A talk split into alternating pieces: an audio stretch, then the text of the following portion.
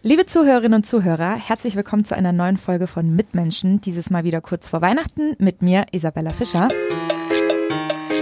Mitmenschen, ein Podcast von nordbayern.de. Mit Menschen, die verändern, bewegen, unterhalten. Ja, jeder kennt's, der ganze Dezember ist gefüllt mit Glühwein trinken am Weihnachtsmarkt, Weihnachtsfeiern, dann kommen die Feiertage und man bewegt sich gefühlt den ganzen Monat irgendwie zwischen Alkohol und vielem Essen. Den Januar und das neue Jahr wollen dann immer viele ganz klassisch mit einem guten Vorsatz starten. Und seit ein paar Jahren gibt es im Januar den Veganuary. Immer mehr Menschen versuchen im Januar einen Monat lang auf tierische Produkte zu verzichten. Ja, und ums Essen und um die vegane Ernährung dreht sich's auch in der heutigen Folge. Ich habe Yasan Dudier hier zu Gast, der mit seiner Familie eine eigentlich simple wie geniale Idee hatte. Und darüber wollen wir heute sprechen. Hi Yasan, schön, dass du da bist. Hi. Ihr habt vor ein paar Jahren eure Ernährung komplett auf vegan umgestellt. Erzähl doch mal, also wie seid ihr überhaupt damit in Berührung gekommen? Nun ja, also zuerst ist der Maschet, mein Bruder, damit in Berührung gekommen. Der hatte sehr viele äh, Berührungspunkte mit dem Veganismus und damals auch vegetarisch lebenden Freundinnen. Und seine damalige Freundin ist eben erst vegetarisch gewesen und ist dann umgestiegen auf vegan. Und dann hat er mal vorgeschlagen, hey, ist doch gar keine so schlechte Sache, lass uns doch mal diesen empfohlenen Film angucken. War ein Dokumentarfilm, Cowspiracy, beleuchtet hauptsächlich die Auswirkungen auf die Umwelt der Tierindustrie. Und dann haben wir den geguckt. Und dann äh, ist was mit uns passiert. also wir waren erstmal so ein bisschen überfahren von äh, den ganzen Fakten, die da gedroppt wurden. Und dann dachten wir uns, hey, äh, es löst ja ganz schön viel Leid und Schaden aus, was wir da mit unserer Ernährung anrichten. Und so sind wir eigentlich gar nicht aufgewachsen. Also wir sind in, einer, in einem kulturellen Umfeld aufgewachsen, in dem uns beigebracht wurde, äh, wirklich rücksichtsvoll und vor allem liebevoll mit Menschen und Haustieren und vor allem mit Ressourcen umzugehen. Und dann dachten wir uns, hey, da müssen wir eintauchen. Genau, und dann haben wir uns ähm, in das Thema vertieft. Und genau, das war ziemlich über Nacht. Also wir haben uns entschieden, hey, lass uns das mal eine Zeit lang probieren. Wir gehen all in, weil sonst können wir keine fundierte Entscheidung treffen, wenn wir es nicht ähm, probiert haben. Und dann haben wir erstmal ähm, alle Tierprodukte aus unserer Küche entfernt. Unsere Eltern waren zu der Zeit im Urlaub, kamen dann zurück, waren erstmal so perplex und haben sich auch überfallen gefühlt. Ähm, ja, das war ein Schock. Aber nachdem wir ein bisschen auf sie eingeredet haben und erklärt haben, hey, das ist gut, weil und das ist schlecht, weil guck doch mal, und dann haben sie sich auch ganz interessiert gezeigt. Also wir haben ganz viel Glück mit unseren Eltern, die unterstützen uns eigentlich in jeder wilden Idee, die wir erstmal haben. Und äh, so auch beim Veganismus. Und dann haben wir gesagt, okay, wir stecken da als Familie drin, wir machen das als Familie. Und es ging dann auch tatsächlich leichter, weil klar, du kannst die Mahlzeiten aufeinander abstimmen. Es ist jetzt nicht äh, zwei von vier Personen am Tisch essen jetzt doch eine Salami oder keine Ahnung.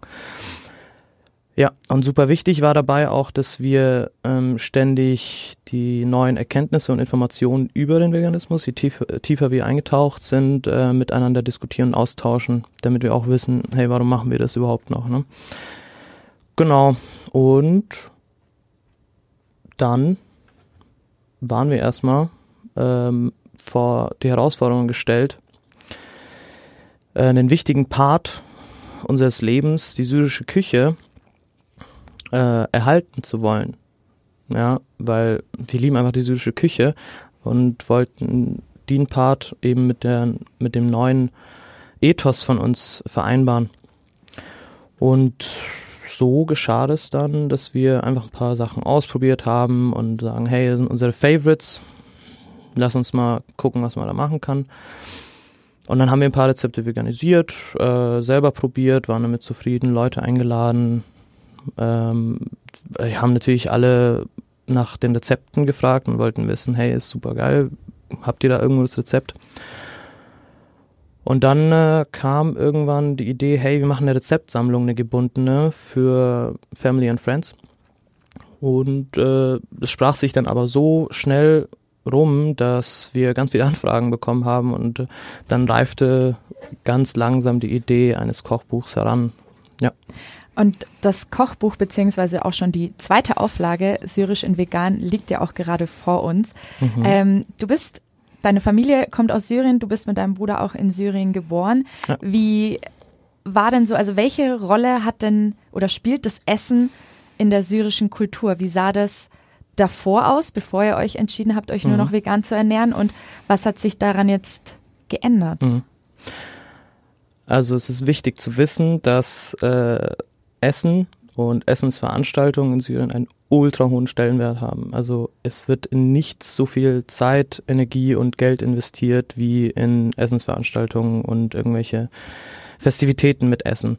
Und äh, das ist aus dem Grund so, ähm, weil das Servieren von schön präsentiertem Essen und aufwendig zubereitetem Essen ist ähm, ein Ausdruck von Wertschätzung gegenüber deiner Familie oder deinem engsten Kreis. Und äh, dementsprechend ist es auch eine Form der Kommunikation via Kochkunst. Das ist ja. nicht einfach nur um zu zeigen, hey, schau mal, wie gut ich das kann, sondern schau, wie sehr viel, äh, wie viel Liebe ich für dich übrig habe. Ja. Und das ist auch wirklich ein Part der Kultur gewesen, den wir immer mit ganz vielen sozialen Events und Interaktionen ähm, verbinden werden, die uns sehr positiv in Erinnerung waren. Und ähm, deswegen haben wir diesen Teil auch nach Deutschland mitgebracht, quasi. So ein Stück Heimat mit äh, in die neue Heimat. Ähm, ja, und das hat uns äh, den Alltag versüßt in Deutschland, wenn du in einem fremden Land bist und erstmal unsicher auf deinen Beinchen stehst, dann hilft es sehr. Ja, das glaube ich. Du hast ja schon gesagt, deine Eltern waren am Anfang ziemlich schockiert. Mhm. Ähm, ich glaube, bei euch im Haus ist ja für die Kulinarik die Mama zuständig. Hauptsächlich, ja. Wie, was hat die denn gesagt, als ihr auf einmal ankamt und gesagt habt, hey Mama, wir wollen uns jetzt wirklich von heute auf morgen, weil wir gestern Abend uns einen Film angeguckt haben, der uns schockiert hat, äh, vegan ernähren? Ja, es ist schon schwierig. Also wenn du selbst eine Mutter bist, die ähm, größten Teil ihres Lebens jetzt in Syrien verbracht hat und ihr ganzes Leben eigentlich äh, Tierprodukte in ihrem Essen hatte. Und dann kommen da ähm, so zwei Boys, hey, übrigens, ist stop it, kannst du nicht mehr machen. Dann ist es schon erstmal so ein bisschen, ja, ähm, ja, vom Kopf gestoßen war sie auf jeden Fall. Aber ähm, wie gesagt, unsere Eltern waren sehr offen äh, dem gegenüber und äh, auch super verständnisvoll. Also wenn es ist ja nichts, was sie auch möchten oder denken, hey, das ist irgendein Fantasieauswuchs von den kleinen Boys, sondern es ist, die nehmen uns für voll, die nehmen es ernst und ähm, gehen auf uns ein und auf unsere Bedürfnisse. Und das heißt, sie haben dann auch sofort gesagt, sie probieren es jetzt auch mal aus. Klar. Aber war das anfangs dann erstmal so ausgelegt, so ihr wollt das erstmal ausprobieren? Oder war das klar, ja. nee, ähm, das ziehen wir jetzt komplett durch? Ähm, beides. Also unsere, ähm, unsere vernünftige Motivation hat natürlich idealistisch gesagt, okay, es muss jetzt aufhören. Aber der Realismus, der ebenfalls in unseren Köpfen steckt, der hat gemeint, noch nicht überstürzen, ähm, guck doch erstmal nach. Deswegen war es ein bisschen was von beidem. Klar wollten wir dann äh, die Fähigkeit haben, komplett damit aufzuhören, ähm, als wir dann auch alle Informationen haben und so weiter hatten. Ähm, aber wir mussten auch uns eingestehen, erstmal ausprobieren, sonst wissen wir nicht, wie hart das ist. Ja. War es hart? Wir hatten uns das Ganze härter vorgestellt, ehrlich gesagt. Also es kann schon sein, dass es äh, schwierig war oder schwieriger, als wir das in Erinnerung hatten, aber wir waren sehr gut abgelenkt. Dadurch, dass wir quasi unseren, versucht haben, unseren Weg zu finden. Ja. Wie habt ihr denn eure Rezepte dann umgestellt, beziehungsweise eure Ernährung? Habt ihr dann irgendwie geschaut, dass ihr ähm, Ersatzprodukte dafür findet oder Mhm. habt ihr halt dann die Produkte halt einfach nicht mehr genutzt? Weil ich glaube, das ist ja für ganz viele Leute auch vielleicht so die, die größte Hürde, wenn sie Ja, ihre ja, Ernährung ja. umstellen wollen, weil sie nicht wissen, okay, wie ersetze ich das, ohne Mhm. vielleicht zu wissen, ja, brauche ich das überhaupt? Mhm, mhm. In dem Sinne haben wir es uns ein bisschen orientierter gestaltet. Also wir hatten eine Vorbildfunktion in jedem Gericht, weil wir schon ein fertiges Gericht haben. Und äh, das, was wir erzielen wollten, war quasi ähm, die Essenz des äh, Rezepts oder des Gerichts in der Grundform. Also was kann denn im Kern so bleiben, damit das immer noch dieses Gericht X ist? Und was können wir weglassen beziehungsweise ersetzen?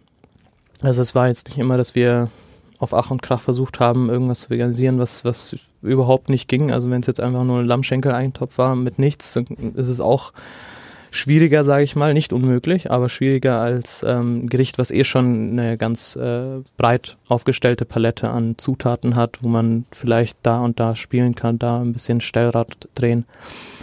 Genau, also vor allem bei Milchprodukten, also Milchprodukte, das ist, glaube ich, echt heftig, wie viel Milchprodukte in der äh, syrischen Cuisine eingesetzt werden. Und da ist es nicht immer einfach, hey, du hast deinen Go-To-Sojajoghurt und dann schmeißt das Zeug einfach rein, dann ist es ersetzt. Ähm, mit jedem Geschmack und äh, mit jeder Anwendung, mit bei kalten, bei warmen Gerichten, dieser Gewürzmischung, dieser Gewürzmischung kommt halt was anderes zum Einsatz. Also manchmal brauchst du einen, einen Joghurt auf ähm, Erbsenbasis, Erbsenproteinbasis oder ein, doch ein Sojajoghurt, aber von dem Brand, weil der macht das anders und die Marke macht das anders und vielleicht ist es auch nochmal eine Mischung mit der Hafersahne von äh, Marke X. Und das ist sehr nuanciert und ein sehr aufwendiger Prozess. Und deswegen mussten wir alle Versuche akribisch dokumentieren. Also sonst, sonst siehst du auch die ganze Küche vor lauter Töpfen nicht mehr. Du notierst es, auch, auch die Fehlversuche musst du notieren, damit du die nicht nochmal machst. Ja. ähm, genau, und dann äh, Trial and Error. Also du versuchst und schaust mit den Erkenntnissen, die du halt durch die Dokumentation hast, okay, in welche Richtung kann es gehen.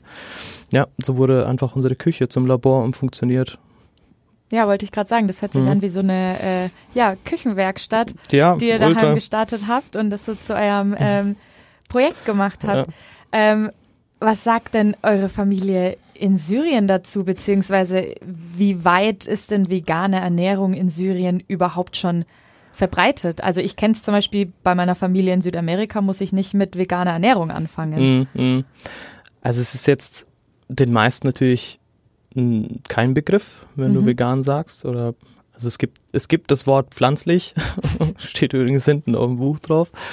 Ähm, und es gibt ein paar vegan lebende Menschen oder vegetarisch lebende Menschen auch. Mm, Aber als wir damit ankamen bei unserer Familie, also wir sind ja in regen Kontakt gewesen, ähm, die erste Reaktion war natürlich, die haben sich gefreut, weil wir was gemacht haben, was uns in erster Linie glücklich macht und äh, weil wir was machen, dass die syrische Tradition, die ihnen ja auch super wichtig ist, auch irgendwie erhält und im modernen Kontext neu interpretiert.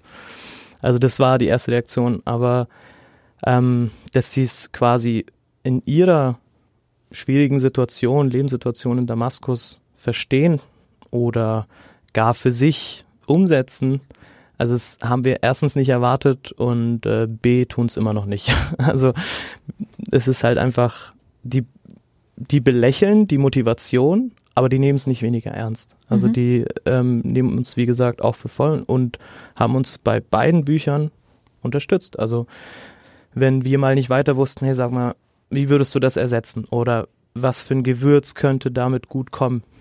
Haben, haben die uns teilweise ähm, zwei Stunden lang am Telefon ausgeholfen und Schritt für Schritt Anleitungen von meiner Tante, die dann mit meiner Oma kollaboriert hat. Und also das ist äh, echt erstaunlich, wie viel Positivität sie auch damit ähm, einbringen konnten.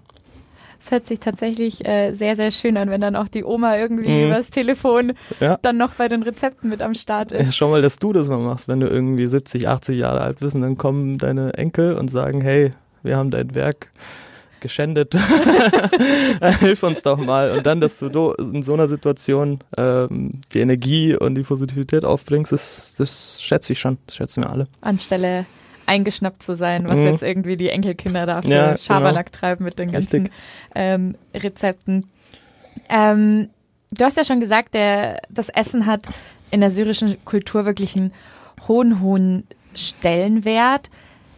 Konntet ihr das jetzt auch so auf euren Freundes- und Bekanntenkreis hier in Deutschland auch so ein bisschen, wie soll ich sagen, überstülpen, dass man einfach vielleicht diesen Akt des gemeinsamen Essens einfach ein bisschen mehr ähm, zelebriert? Klar, also zuerst war es so, dass wir ähm, Freunde kennengelernt haben, die jetzt nicht so so viel Zeit und so viel Energie in äh, das Thema Essen stecken. Für sie ist es einfach irgendwas, was erledigt werden muss. Waren jetzt nicht alle, natürlich hatten wir auch äh, Freundinnen, die genießen können.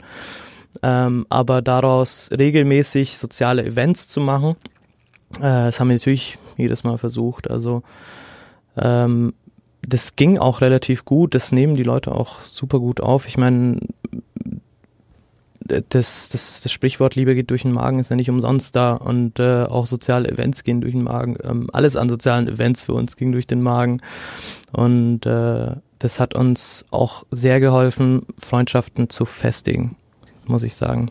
Ja, ja das glaube ich. Es haben ja auch, ähm, wenn man so durch euer zweites Kochbuch blättert, sieht man ja auch, wie viele Freunde da mit am Start waren, wer da irgendwie ja, alles so geholfen hat. Ähm, ja, kommen wir doch nochmal zurück zur Idee, wie es dann überhaupt zum allerersten Kochbuch gekommen ist. Ja, genau. Also wie gesagt, äh, wir haben es ja für uns selbst veganisiert erstmal, was wir an Gerichten da hatten. Man muss äh, einen kleinen Schritt zurück machen. Äh, die Rezeptsammlung, auf deren Basis die beiden äh, Bücher aufgebaut sind, die haben wir schon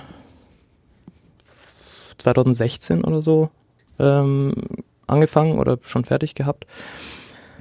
Und Hintergrund war, dass ich es schon immer geliebt habe, also der Maschet auch, aber ich vor allem ähm, mit meiner Mutter zusammen zu kochen. Für mich war das einfach Magic. Also mhm. sie konnte, ich konnte irgendwas zusammenschmeißen an Zutaten Sie schmeckt es ab und sagt, das davon, davon so viel, davon so viel, davon so viel und dann schmeckt es einfach. Also sie konnte einmal abschmecken, sofort sagen, was fehlt. Und das war für mich erstaunlich und Kochen war für mich auch immer so meditativ, ähm, schnibbeln und das, das Blubbern hören. Also ich habe immer schon gern gekocht und äh, dann habe ich irgendwann meine Mama gefragt, wo sind denn die ganzen Rezepte, die wir gemeinsam kochen? Und die zeigt auf ihren Kopf und sagt, hier oben. Und ich so, hier, habe ich ein Sketchbook in die Hand gedrückt und gesagt, wir notieren ab jetzt immer zusammen äh, die Rezepte, die wir kochen, damit, ähm, wenn du mal nicht mehr bist, dass ich die Rezepte auch noch hab. Ähm, genau, und dann haben wir das einfach handschriftlich äh, in arabischer Schrift äh, noch notiert, richtig authentisch mit Fett und Ölflecken auf den Seiten. Und ja, dann haben wir das, ich glaube, über ein Jahr gemacht und hatten über 150 Rezepte oder so. Wow. Genau, und das haben wir dann, äh, also das war wirklich nur jetzt für uns.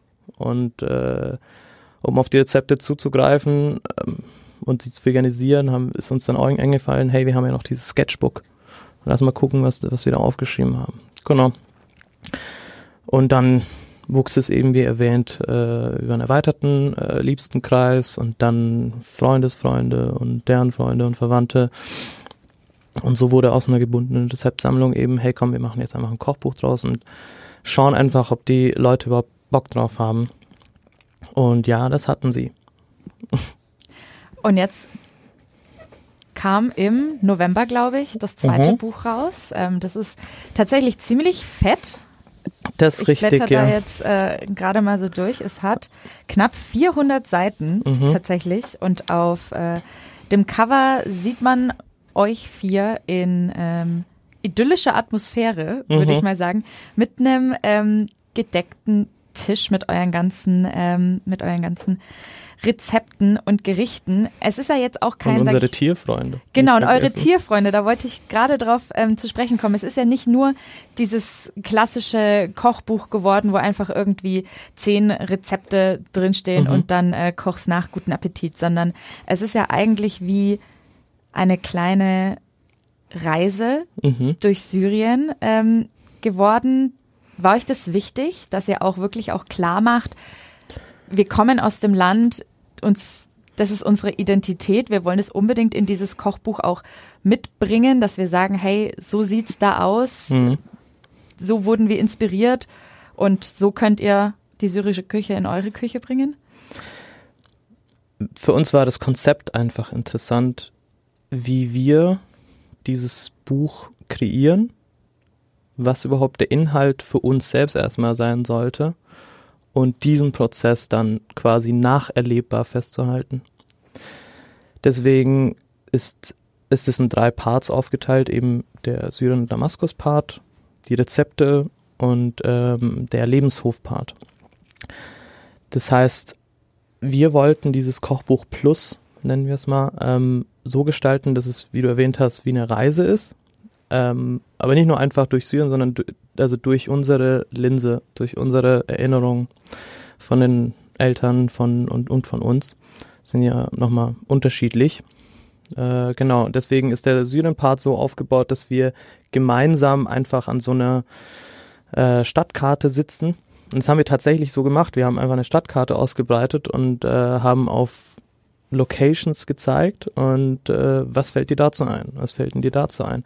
Dann haben natürlich unsere Eltern das meiste zu erzählen gehabt, die haben ja länger dort gelebt und mehr Erinnerungen daran gehabt und ähm, wir haben dann versucht, die ähm, Erinnerungen von ihnen äh, durch ein paar Puzzlestücke von unseren Erinnerungen irgendwie zu einem großen Ganzen zu fügen und äh, dieser Prozess allein war, war schon so spannend und wir mussten so oft auflachen und ähm, richtig nostalgisch schwelgen, dass wir gesagt haben, okay, das müssen wir wieder erlebbar eben festhalten für Menschen, weil es einfach super lustig ist ähm, und super spannend. Genau. Und die Erinnerung ähm, an Syrien war ja, waren ja das einzige oder die einzige Möglichkeit, irgendwie nochmal wieder in das Land oder in die Stadt äh, zurückzukehren, weil es uns halt nicht möglich ist, in aktuellen Situationen zurückzukehren, ohne dass wir direkt eingezogen werden.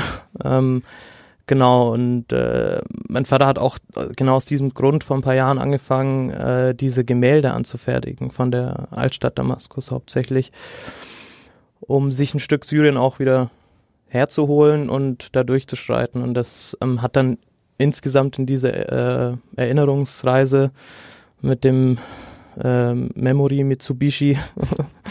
ähm, genau, es hat dann ganz gut reingepasst und ähm, ja, das, ah, das war uns wichtig, diesen Part als einen der Hauptparts auch festzuhalten. Im Buch sind ja auch ein paar Kinderbilder von euch zu sehen. Genau. Was hast du denn noch für Erinnerungen an deine erste Heimat? Und wann seid ihr als Familie eigentlich nach Nürnberg gekommen? Also ich äh, habe noch die zweite Klasse dort gemacht. Ich war, glaube ich, sechs oder sieben. Ähm, und der Marschet hat die erste Klasse dort gemacht. Und genau, das war im Jahr 2002.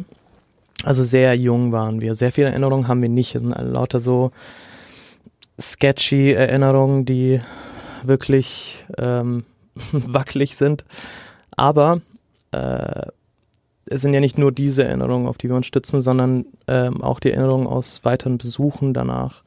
Wir waren ja zuletzt da ähm, an Silvester oder in der Übergangszeit ähm, 2010, 2011, das heißt kurz vor Ausbruch der Undun.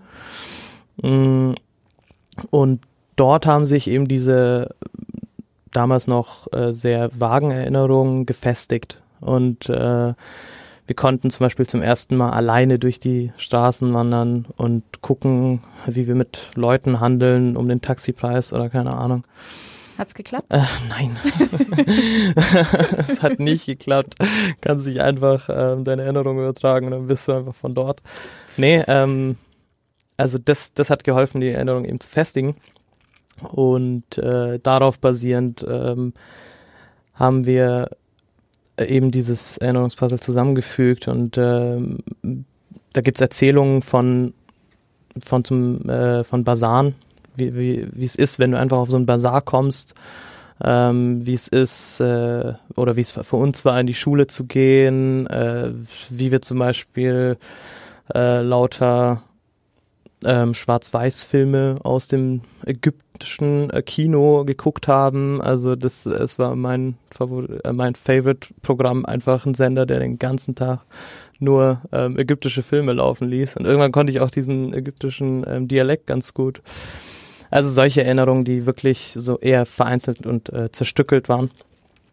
Genau. Ähm, unsere Eltern haben natürlich äh, den ganzen Alltag den ganzen Ablauf ihrer Kindheit, ihres ersten äh, jugendlichen Lebens, Erwachsenenlebens. Also da ist schon auf jeden Fall mehr dabei. Nimm uns doch mal mit. Wie schaut denn so ein syrischer Bazar aus? Wie kann man sich das vorstellen, so wie es du und ihr noch in Erinnerung habt? Wir haben das tatsächlich äh, da ein Gemälde von meinem Vater kombiniert äh, mit einem Wortbild. Und äh, ich würde jetzt vielleicht eine Passage vorlesen. Sehr gerne. Gassenbazar. Spektakel der Warenvielfalt. Wenn unser Kühlschrank oder unsere Waschmaschine den Geist aufgaben, war dieses Bazargässchen die erste Anlaufstelle, um die Geräte reparieren zu lassen. Begleitet von einem helfenden Familienmitglied und ausgestattet mit einer Sackkarre, ging es dann in aller Frühe zunächst auf den Hauptbazar. Auch wenn der Weg theoretisch ziemlich kurz war, war die Reise immer schon ein Erlebnis für sich und nahm deshalb mehr Zeit in Anspruch als erwartet. Zum Spaziergang durch die Altstadt gehörte ein ständiges Interagieren mit bekannten Gesichtern, die entweder an geschwungenen Ladenzeilen oder auf mobilen Wägelchen ein Spektakel der Warenvielfalt darboten. Dort, wo Menschen täglich zusammenkamen, wurden neben Waren auch immer Neuigkeiten ausgetauscht. Man konnte die Altstadt zwar mit leeren Händen, nie aber ohne neue Erkenntnisse verlassen. Eine Abzweigung führte dann in die charmanten Nebenstraßen des Bazars, welcher seine BesucherInnen mit Sinneseindrücken aller Art begrüßte. Die Geräuschkulisse im Hintergrund bildete das omnipräsente Rauschen der Klimaanlagen, deren Verkabelung einer surrealen Kunstinstallation glich. Verfolgten wir den Verlauf der Kabel, fiel der Blick unweigerlich auf die offenen Fenster im Obergeschoss, an denen gleichzeitig saubere Wäsche aufgehangen und der aktuelle Klatsch und Tratsch diskret in Richtung des gegenüberliegenden Fensters geschrien wurde. Niemand konnte je durch diese Gässchen flanieren, ohne das reiche Angebot an Lebensmitteln wahrzunehmen. Schnell noch auf einen frisch gepressten Orangensaft und eine Lebensweisheit bei Onkel Farid, gefolgt von einem Falafelwrap und einem Schwarztee bei Tante Munna. Für die besonderen Freuden im Leben standen für Einheimische und Menschen aus aller Welt festlich dekorierte Restaurants und das ein oder andere Hammam, Dampfbad, einladend bereit. Während der Stoßzeiten arbeiteten wir uns Schulter an Schulter durch die Menschenmenge und wurden dabei nicht selten von, ein, von den verführerischen Gerüchen der zahlreichen Köstlichkeiten angelockt. Das kann man sich richtig gut vorstellen. Ultra, das, äh, wie gesagt, also wichtig war es halt einfach, dass wir dieses Wortbild so erzeugen, dass es wiedererlebbar ist. Das ist euch tatsächlich sehr gut gelungen. Ich habe ja auch schon ein ähm, bisschen reingelesen ins Buch. Also es finde ich schön, weil man eigentlich sich erstmal so durch die Geschichte wühlt, durch eure mhm. Geschichte tatsächlich auch geht und dann on top man das sozusagen selber noch ja nachkochen kann. Mhm. Welches Gericht war denn so am schwierigsten zu veganisieren. Kann man das so pauschal sagen? Oder an welchem Gericht habt ihr so am meisten rumtüfteln müssen, dass auch wirklich alle zufrieden sind? Das sind ja immer unterschiedliche Herausforderungen. Aber wenn ich jetzt mal spontan hier durchblätter und das an einer Nachkochzahl äh, festmachen sollte, dann war es tatsächlich, glaube ich, die Kapse. Moment. Genau hier die Kapse. Gewürzreis mit Tomatensoße und getrockneten Zitronen. Also da die richtigen ähm, Pilze zu finden als äh, Fleischersatz, Die ähm, Gewürze mussten angepasst werden an die Pilze und der Reis musste auch angepasst werden und die ganze Soße. Also das, das haben wir uns einfacher vorgestellt. Wir dachten, wir nehmen da das Fleisch einfach runter und ähm, tun es einfach drauf, aber Kapsel war ähm, sehr schwierig. Ob es jetzt das Schwierigste war, weiß ich nicht, aber dadurch, dass sehr viele ähm, äh, Gewürze da teilnehmen an dieser Party, ähm, war es, mussten wir es bestimmt 20 Mal nochmal neu machen. Also wow. wirklich 20, 20 ähm, Editionen von Capster haben wir gemacht, bis es dann letztendlich weiter an die Qualitätssicherung ging und dann letztmalig geprüft werden konnte.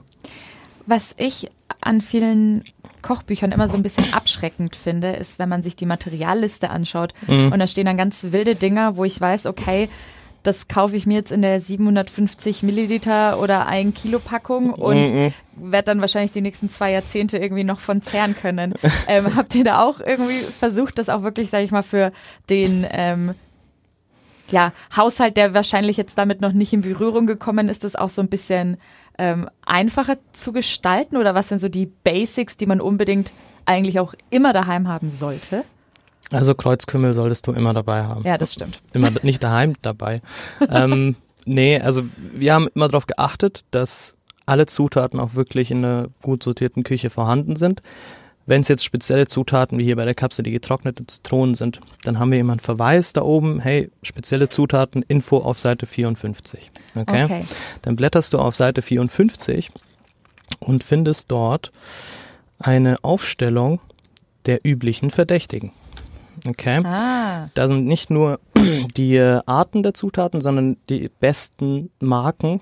Okay. Okay, die besten Brands, die wir jetzt über die Zeit testen durften, ähm, aufgeführt mit Produkt ähm, Sketch.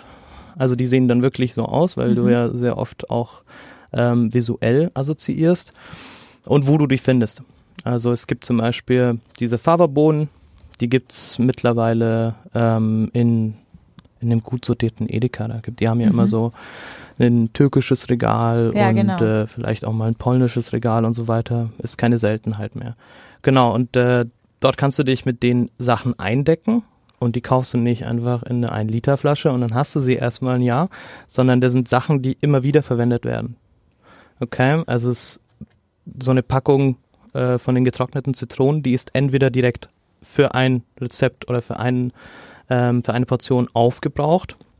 Oder sie, du hast ähm, Rosenwasser, mhm. da, mit dem du zum Beispiel alle Nachspeisen machen kannst, alle Desserts. Also das, äh, das war uns auch wichtig, dass du die Sachen immer wieder verwenden kannst und die nicht einfach nur verstauben. Okay, das ist cool. Hast du denn bei dieser ganzen Fülle an Rezepten überhaupt so ein Lieblingsrezept oder ein Lieblingsessen? Also mein Lieblingsessen ist Nudeln mit Joghurt. Aber wenn du jetzt aus dem Nudeln mit Joghurt? ja, meine Passion einfach. Ähm, okay, das muss ich mal nachessen. Das ist wirklich einfach ein ähm, bisschen Sojajoghurt, Schuss Zitronensaft, Salz ja. rein, Nudeln anbraten, blanco, ohne nichts und dann drauf. Und dank mir später. Okay, ähm, nee, aber ich, aus ich den, ausprobieren. aber aus den, aus den Rezepten hier muss ich sagen, Kippe. Kippe sind ähm, gefüllte Bulgur-Grießbällchen. Schlage ich auch mal fix auf. In der Kategorie Finger und Fast Food. Hier. Oh. Also es ist wirklich so ein Kügelchen aus ja. einem äh, Teig aus Bulgur und Grieß eben und äh, gefüllt mit äh, kleinen Außenpilzen, ähm, Zwiebeln, Pinienkernen. Genau. Und die sind einfach super delicious. Ähm, und die stopfen auch zärtlich. Sie stopfen zärtlich. Das ja. ist eine sehr schöne Beschreibung. Genau.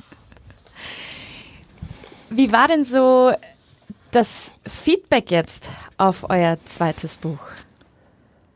Die Leute waren ähm, sehr überrascht, vor allem weil dieser Extra-Part äh, Lebenshof dazu kam. Also mhm. der Part Syrien, ähm, der wurde ja mehr oder weniger auch angefragt. Also wir haben öfters mal Kommentare bekommen, hey, schreibt doch mal ein bisschen aus Syrien. Ihr habt das hier angeschnitten im ersten Buch, wir würden gern mehr davon erfahren und so. Ähm, der Part Lebenshof, der war jetzt auch Teil unseres persönlichen Aktivismus. Und da sind die Leute überrascht, aber jetzt nicht negativ, sondern sind erstmal, also können das nicht einordnen. Also dieses Produkt, dieses Buch kannst du erstmal nicht so richtig einordnen, weil es mhm. ist jetzt, wie, wie, gesagt, kein, kein pures Kochbuch. Ähm, in jedem normalen Kochbuch äh, gibt es natürlich auch einen gewissen Part, der dem Land gewidmet ist, wo das Ganze herkommt oder mehreren Ländern. Mhm. Aber dass jetzt nochmal so ein, so ein Aktivismus-Part dazu kommt, äh, Lebenshof oder so ein Aufklärungspart, das ist ähm, schon was Neues, aber das wird auch sehr gut aufgenommen, muss ich sagen. Also wir kriegen sehr positives Feedback. Erklär doch mal, was, was sind denn Lebenshöfe überhaupt? Ich muss tatsächlich zugeben, dass ich vor eurem Buch von mhm. dem Namen auch noch nicht arg viel gehört habe. Ja, also Lebenshöfe ähm, sind auch unter dem Namen Gnadenhöfe be äh, bekannt. Okay, so kenne ich es vielleicht eher. Ja. Ähm, wir, uns ist einfach Lebenshöfe lieber als Begriff. Aber das sind im Prinzip Zufluchtsorte für gerettete Tiere, im Speziellen auch Nutztiere. Äh, und die Tiere werden gerettet, dahin transportiert und dürfen dann ihr Leben ohne Leistungsgedanken und äh, ohne eingesperrt zu sein einfach fristen. Es gibt jetzt viele Tiere, die natürlich auch äh, psychische sowie physische Schäden davongetragen haben von ihrem früheren Leben in der Tierindustrie. Und die bedürfen dann auch ein bisschen besonderer Fürsorge. Und in der Regel ist es, hat es so einen Bauernhof-Vibe, aber eben die Tiere dürfen machen, was sie wollen. Und das sind gleichzeitig auch Begegnungsstätten für Menschen und nichtmenschliche Tiere. Du kriegst die Chance, äh, ein Huhn, ein Schwein oder eine Kuh mal zu beobachten, ähm, wenn sie jetzt mal nicht unbedingt an einer Melkmaschine oder in dem Käfig eingesperrt sind. Was, wie würden die ihren Tag gestalten, wenn sie einfach frei loslegen dürften? Ne? Genau, und das ist auch mal interessant, um ein bisschen die Missstände in der Tier-Mensch-Beziehung ähm, aufzuarbeiten. Deswegen sind es ganz besondere Orte. Also men welche Menschen arbeiten da, sind ähm, sehr viele freiwillige Menschen, die dort arbeiten. Es sind ähm, fast immer Vereine, die so einen Hof gründen. Es gibt auch Privatpersonen, die sowas machen, aber in, ähm, in der Regel sind es Vereine. Und diese Menschen sind nicht nur einfach krass motiviert, ähm, das Leid von Tieren zu reduzieren, ähm, die müssen auch natürlich Skills haben, weil es ist ja trotzdem eine Einrichtung, eine Art Unternehmen, wenn du so willst, die äh, das du führen musst, also organisatorisch, finanziell. Wie trage ich das Ganze nach außen? Wenn ich schon so eine Begegnungsstätte habe für Menschen, Tiere, muss ich ja irgendwie auch Öffentlichkeitsarbeit leisten, um ähm, den Kerngedanken zu transportieren. Und äh, wir haben auch ein paar ausgesucht, ein paar Lebenshöfe, mit denen wir zusammengearbeitet haben, äh, die wir aufgeführt haben und auf die wir näher eingegangen sind äh, in dem Buch. Und da sind zwei davon auch in der Nähe. Und die haben äh, Besuchstage oder ähm, Aufklärungstage und Veranstaltungen, die, auf denen die einfach den Menschen äh, mitteilen, hey, schaut mal, so sieht ein Schwein in freier Natur aus, Vergleich mit, äh, so sieht ein Hausschwein aktuell im Betrieb A, B, Betrieb Typ C und so weiter aus. Um einfach die Leute ein bisschen auch wieder in Kontakt zu bringen mit, äh, mit Tieren. Und äh, genau, es gibt immer so offene Türtage. Das heißt, äh, wenn jemand Lust hat, mal so bei so einem Ort vorbeizugucken, ähm, ist es fast immer möglich. Also kurz anrufen. Kontaktdaten sind auch in dem Buch drin. Ähm, ich möchte aber trotzdem mal sagen, der eine Lebenshof ist in der Nähe von Ansbach, das ist vegan Bullerbühn in Herrieden wird von einer ganz entzückenden Familie geführt. Und ähm, der zweite, auf dem unser Coverfoto entstanden ist, dieses idyllische Coverfoto, das ist der Erdlingshof. Der ist ein bisschen weiter weg äh, im Bayerischen Wald in der Nähe von Knollenburg. Genau, der ist auch, also es ist wirklich so idyllisch, wie auf dem Bild zu sehen ist. Ganz viele verschiedene Tierarten, die zusammen eine ganz eigene Dynamik entwickeln. Und äh, das ist erstens spannend mit anzusehen und B super lustig. Ja, das, äh, ist wirklich auf eine ganz andere Art erfüllend. Und wenn jemand noch Böcke hat, damit mitzuhelfen, kann man auch äh, entweder einmalig, kurzfristig, langfristig helfen und ja. Also es gibt sehr viele Möglichkeiten, sich da auch einzubringen, wenn Leute Lust haben. Oder einfach durch eine Patenschaft. Du kannst für fünf Euro im Monat so einen, äh, einen Huhn bepaten. Und dann hast du quasi eine Huhnpatin. Ähm, genau. Ja. Wie würdest du denn sagen, hat sich auch deine Persönlichkeit oder die Persönlichkeit von, von deinem Bruder, von deinen Eltern mhm. ähm, verändert in den letzten Jahren? Weil es ist ja nicht nur so, dass ihr jetzt verzichtet, irgendwie tierische Produkte zu essen, sondern mhm. bei euch geht es ja echt noch so ein bisschen weiter. Merkst du da auch so ein bisschen, wie du dich als Mensch verändert hast? Auf jeden Fall. Also es ist erstaunlich, wie schnell das auch geht, also wie so ein Umdenken stattfindet. Sobald du, also je weiter du dich von dem, von alten Denkstrukturen änderst, desto ähm, komischer kommen sie dir vor. Aber es ist ja im ständigen Wandel. Also das, das was ich am Anfang äh, der Veganisierung unserer Familie gedacht habe, denke ich jetzt auch nicht mehr. Na, da sind wir richtig forsch auf ähm, Family and Friends auch losgegangen und haben gemerkt, es bringt nichts, wir müssen es anders machen. Deswegen Alternativen bieten. Aber ich bin auf jeden Fall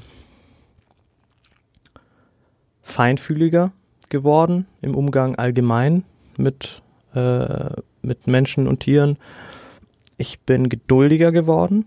Ich hatte so einen Short Fuse. Ich bin sofort in die Luft gegangen davor. Aber ich bin geduldiger geworden und verständnisvoller und konnte mich besser in andere Menschen reinversetzen. Weil du plötzlich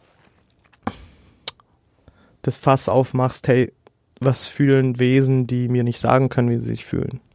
Und dann hinterfragst du auch mal ein paar Moves von einer Freundin oder von einem Kumpel ähm, die jetzt wirklich auch nonverbal waren. Und dann machst du dir schon mehr Gedanken. Also ich, in, in der Hinsicht habe ich mich, oder haben wir uns alle sehr stark verändert. Du hast ja gesagt, dass ihr am Anfang so relativ forsch auch auf Freunde und Bekannte zugegangen seid. Ähm, Gerade dieses Thema der veganen Ernährung, da gibt's ja für viele gefühlt nur schwarz-weiß ähm, und sehr wenig, sage ich mal, Verständnis teilweise für die ein beziehungsweise für die andere Seite. Ähm, was sind denn deine Learnings aus den letzten Jahren? Wie kann man denn auf Menschen zugehen, sie für die vegane Ernährung vielleicht erstmal man muss sie ja nicht zwangsweise gleich begeistern, mhm. aber zumindest so ein bisschen sensibilisieren. Was ist denn da so der, der, naja, vielleicht jetzt auch nicht der beste Weg, aber mhm. der, der schlauste Weg, ohne dass sich die andere Person dann angegriffen fühlt, weil gerade wenn es ums Essen geht,